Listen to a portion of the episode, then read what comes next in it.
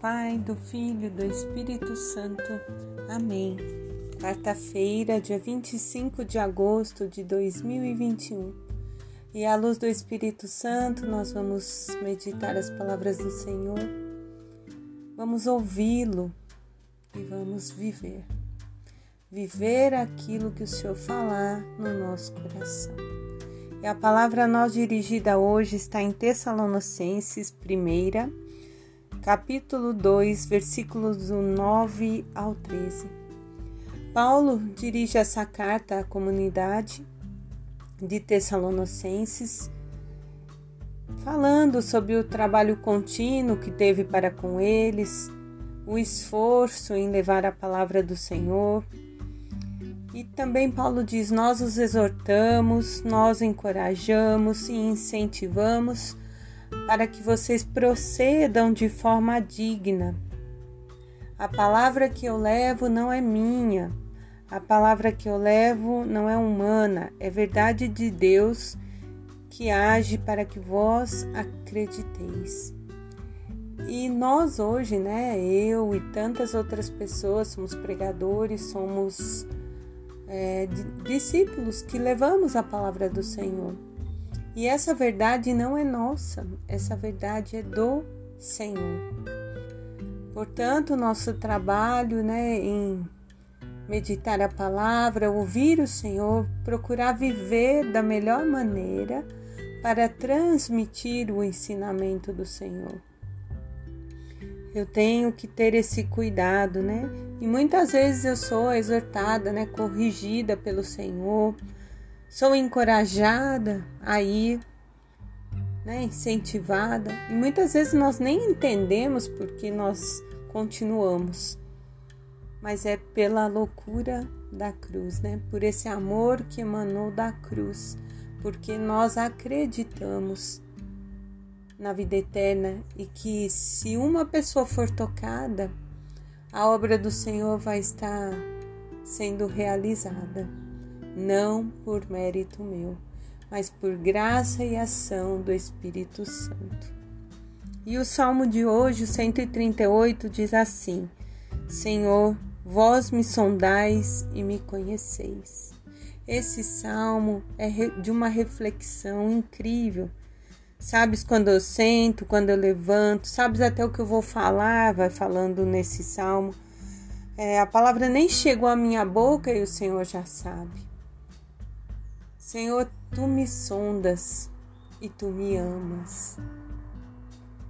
Então, que a gente possa sempre, sempre lembrar que o Senhor sabe de tudo, mas que Ele nos permite ser livres. Ele é muito educado. Ele não entra se eu não mandar com que ele entre. Ele vê, ele sabe de tudo, mas ele fica ali, aguardando o nosso sinal. E a partir do momento em que eu me abro a essa liberdade, Deus age de verdade na, no humano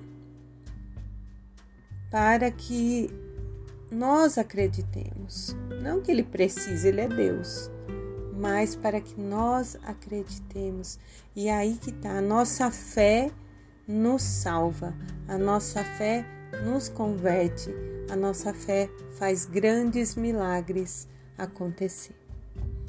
O Evangelho de Nosso Senhor Jesus Cristo, proclamado por São Mateus, capítulo 23, do 27 ao 32, diz que Jesus estava ali e se referiu: Ai de vós, escribas e fariseus hipócritas uma palavra de repreensão.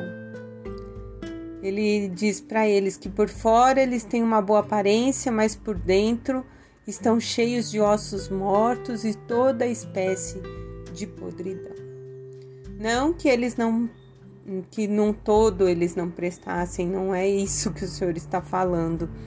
Muitos fariseus e, lei, e mestres da lei eram bons, sim, eram piedosos e eram sinceros mas como todos os ambientes haviam pessoas de mais índoles.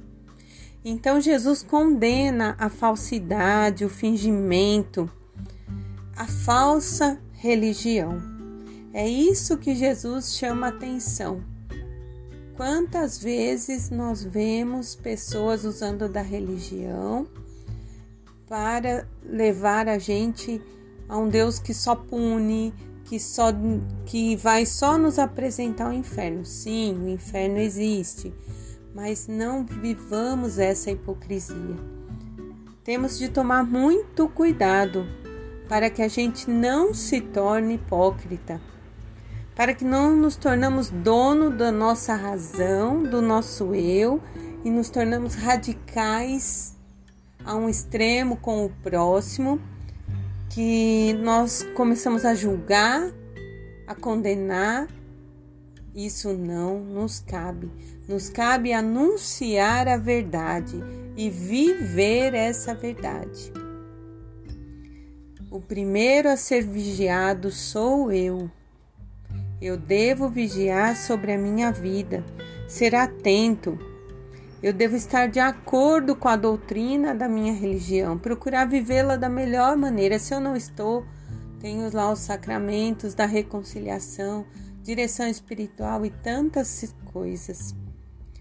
Só tenho que tomar muito cuidado para que eu não me torne fariseu e escriba, pessoa que julga e que condena, hipócrita.